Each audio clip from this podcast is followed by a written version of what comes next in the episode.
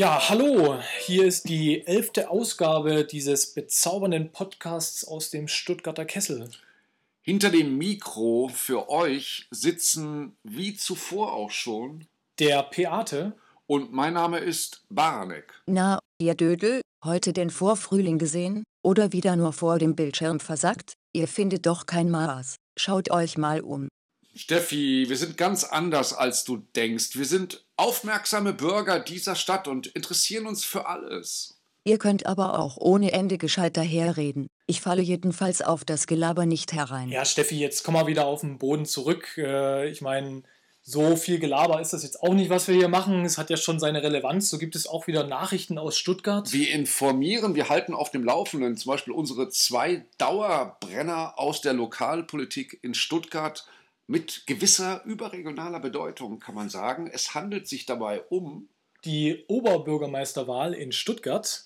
Dazu gibt es eigentlich äh, nichts Neues. Nur, dass die SPD ihren Kandidaten erst Ende März äh, bekannt geben wird. Ja, die lassen sich sozusagen nicht äh, hier irgendwie unter Druck setzen von den Grünen oder von der, äh, von der CDU, sondern die, äh, wollen, die nehmen sich ihre Zeit, die sie dafür brauchen und am Ende soll da natürlich auch was Gutes bei rauskommen, hoffentlich. Äh, Das werden wir sehen. Die, ich denke, die SPD rechnet selber damit, äh, dass es so sein wird. Was anderes ist in den letzten ja, Tagen passiert. Ist ja, die Zeit rennt so schnell, dass es fast schon Geschichte ist. Auf jeden Fall, das Zeltdorf wurde geräumt, Stuttgart 21. Ähm, was ist da passiert? Naja, das war ja jetzt, ähm, man hat ja sozusagen das Zeltdorf räumen müssen, weil die Bauarbeiten natürlich jetzt weitergehen müssen. Und da, wo die Bäume gefällt wurden mittlerweile, waren Zelte und Menschen und die mussten natürlich weg. Ja, ganz klar, weil das ist natürlich eine Gefahrenzone dann in dem Moment. Die hat man dann mit einem recht großen äh, Polizeiaufgebot geräumt, den, den Bereich. Und jetzt, äh, wenn man dort vorbeigeht, ist das wirklich so ein bisschen äh, hermetisch abgeschottet. Ja, da stehen überall Polizisten rum und die sind jetzt zum Großteil fertig, diese Bäume zu fällen, aber eben diese auch umzusetzen.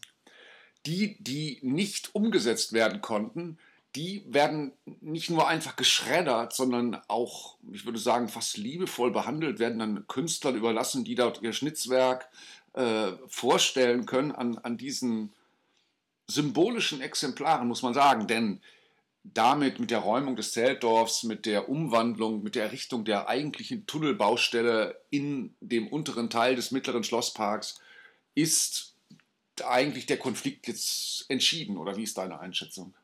Ja, für mich ist das Ding durch. Also ich meine, die Bäume sind gefällt, äh, die sind weg, da kann man jetzt natürlich sich noch hinstellen und demonstrieren und das wird es wahrscheinlich auch, äh, es wird wahrscheinlich nie aufhören, dass die Leute dort demonstrieren und irgendwann mal so ein Mahnmal da äh, platzieren. Das, denke ich mal, bleibt nicht aus. Dafür ist diese Gruppe vielleicht dann doch zu groß und er sorgt für oder sorgt für sehr viel Aufmerksamkeit.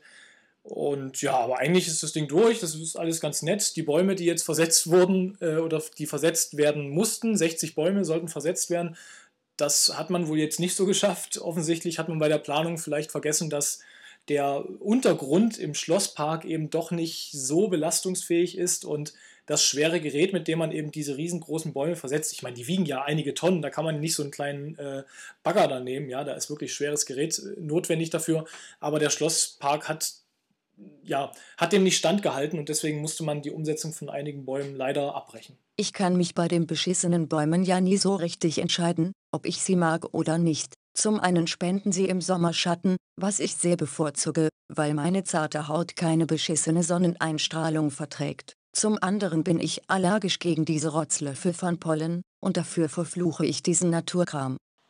Eine Menge Naturkram bekommt man übrigens auch auf äh, Pinterest zu sehen. Hast du dir das schon mal angeschaut? ja, ich habe da vor einigen Tagen, äh, was heißt klar, ich habe es mir angeschaut und habe irgendwann aber entschieden, dass das irgendwie nichts für mich ist. Hauptgrund dafür war unter anderem auch, dass ich hin und wieder mal immer wieder auf diese Pinterest-Seite gegangen bin und irgendwann habe ich dann festgestellt, nee, irgendwie so wirklich spricht dich das überhaupt nicht an. Ja, das kann ich nachvollziehen. Das ging mir absolut genauso. Ich habe mich jetzt mal ein bisschen beschäftigt und habe einfach mal 40 Pins dort reingekloppt, um mal zu gucken, wie das eigentlich passiert. Im Grunde kann man das so definieren, dass man Streams aufbaut zu gewissen Themen. die Genau. visuell aufbereitet werden auf Pinterest. Und ich habe jetzt einfach mal vier Boards gemacht, diese Boards. Mhm. Weil im Grunde, das ist anders als bei Twitter, da machst du es zwar auch über Hashtags, aber so kannst du deine, deine Streams kannst du verschlagworten, zuordnen. Ich habe Stream Gastronomie und Food, ich habe einen Stream Energie, ich habe einen Stream Elektromobilität.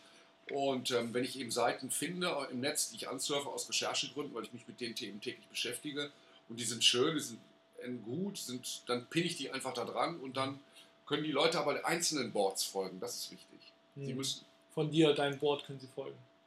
nein, ausgewählte Boards von mir. Wenn ich ein neues anlege, Okay. Ist das erstmal für dich ist privat? Default, nee, ist Default, dass sie mir folgen. Das ist Default. Aber man kann es abschalten. Das heißt, man kann Boards abschalten. Verschlagwortete Streams von Leuten, die in diesen Boards sind. Man kann dann sagen, okay, ich möchte von dem, das Gastro-Ding finde ich super, das will ich gucken, aber Energie interessiert mich jetzt überhaupt nicht und das schalte ich ab. Und dann siehst du die Nachricht nicht mehr. Naja. Am Das ist Anfang also bist du so total dieses- am Konfigurieren von diesem Ding ständig. Also vom Prinzip her ist es jetzt ähnlich dann aufgebaut wie Google Plus mit ja seinen Kreisen. Kann ich auch Kreise aktivieren, deaktivieren und einzeln anschauen. Ja, theoretisch, also von der, von der theoretischen Stream-Technologie ist es so. Allerdings, die Aufbereitung ist halt eine andere. Ja, klar, die Aufbereitung ist eine andere. Also ich äh, zum Thema Aufbereitung äh, habe vor, also ja, als ich mir das jetzt mal wieder angeschaut habe, vor ein paar Tagen dann äh, einen kleinen Tweet rausgehauen, den ich jetzt einfach mal zitieren möchte und Gerne. damit kann man dieses Thema dann auch abschließen. Pinterest sieht für mich irgendwie immer noch wie ein Online-Shop für girly Stuff aus. Sieht gut aus, aber irgendwie girly. Ach kommt, so ein bisschen girly Zeug ist doch gut. Ja, Steffi, ist ja gut. Was verstehen, man muss nicht alles verstehen. Was ich zum Beispiel nicht verstehe, ist der, sind so Sachen wie Aufrufe, denen Tausende folgen auf Facebook. Und es geht um einen Benzinboykottaufruf. Du meinst jetzt gerade eigentlich allgemein Boykotte findest du jetzt nicht so super in der Art und Weise, wie sie jetzt Ja, auftreten. also Sanktionen gegen Iran oder gegen andere sch- verbrecherische Staaten, gegen Syrien, finde ich das in Ordnung, ist ja auch eine Art Boykott, aber Boykottaufrufe, die so in der, aus der Gesellschaft kommen, Mhm. finde ich manchmal hat immer so ein gewisses Geschmäckle. Und der war ja wohl sowieso ziemlich merkwürdig, der da auf Facebook so durch die Decke ging, oder? Hm, naja, das wurde meines Erachtens auch natürlich ein bisschen künstlich jetzt aufgebläht im Nachhinein. Aber ich, es ist interessant, also der Gründer dieser Gruppe, der, den hat man sich mal genauer angeschaut und da hat man eben so ein paar eigenartige Dinge angeblich entdeckt, äh, dass er irgendwann mal sein Like bei Mein Kampf und bei der NPD gesetzt hat. Also braune Tendenzen werden ihm jetzt unterstellt. Der Aufruf hat aber auch äh, so einen populistischen Beigeschmack. Also dieses wehrt euch und also das greift so, äh, ich würde mal sagen, Propagandasprache auf, die unselig ist. Und ich finde das irgendwie ein bisschen geschmacklos. Ja, klar, Geschmack, über Geschmack lässt sich ja streiten. Es, über eine Million Leute finden es ja trotzdem toll. Aber äh, der Typ ist halt irgendwie, ja, er hat halt vielleicht nicht so super nachgedacht. Auf jeden Fall muss man sich halt überlegen, was das für Wellen in Anführungsstrichen geschlagen hat. Ja, man muss es natürlich immer relativ zur Gesamtbevölkerung so ein bisschen sehen und nicht nur beschränkt auf unsere kleine Welt.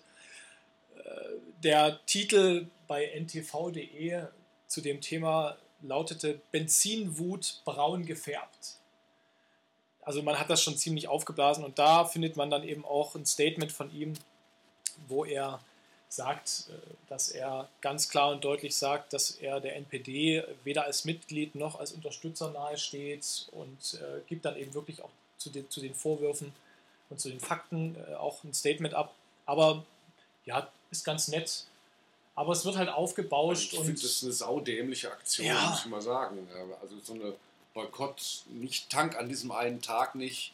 Ähm, Das verpufft ja wohl so und es ist so ein Symbolismus äh, ohne Ende. Also das finde ich ehrlich gesagt ziemlich dämlich äh, Sache. Und äh, was, was mich wirklich ein bisschen bedenklich stimmt, dass solche, solche populistischen Dinger, die so undurchdacht sind, dass die auf Facebook so durch die Decke gehen. Also da denke ich schon, dass man hat man so ein bisschen mit, sag mal, ja, die Massen, die fressen auch gerne mal so ein bisschen Scheiße, ja. Äh, Also was da so an Populismus äh, durch, durchs Dorf getrieben wird, finde ich ja manchmal ganz schön hässlich.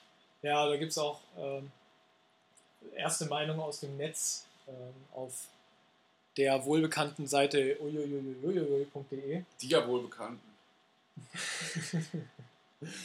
hat äh, der gute Herr ein Video veröffentlicht, das wir natürlich auch verlinken. Äh, und da gibt er ein kleines Statement zu dieser Bewegung. Ihr immer mit euren Scheißdiskussionen über diese Netzaufständischen, das habt ihr nun von diesem soziale Medienzeug. Der Brief der Woche. Es kam mit der Post. Ja, der Brief der Woche kam von Google.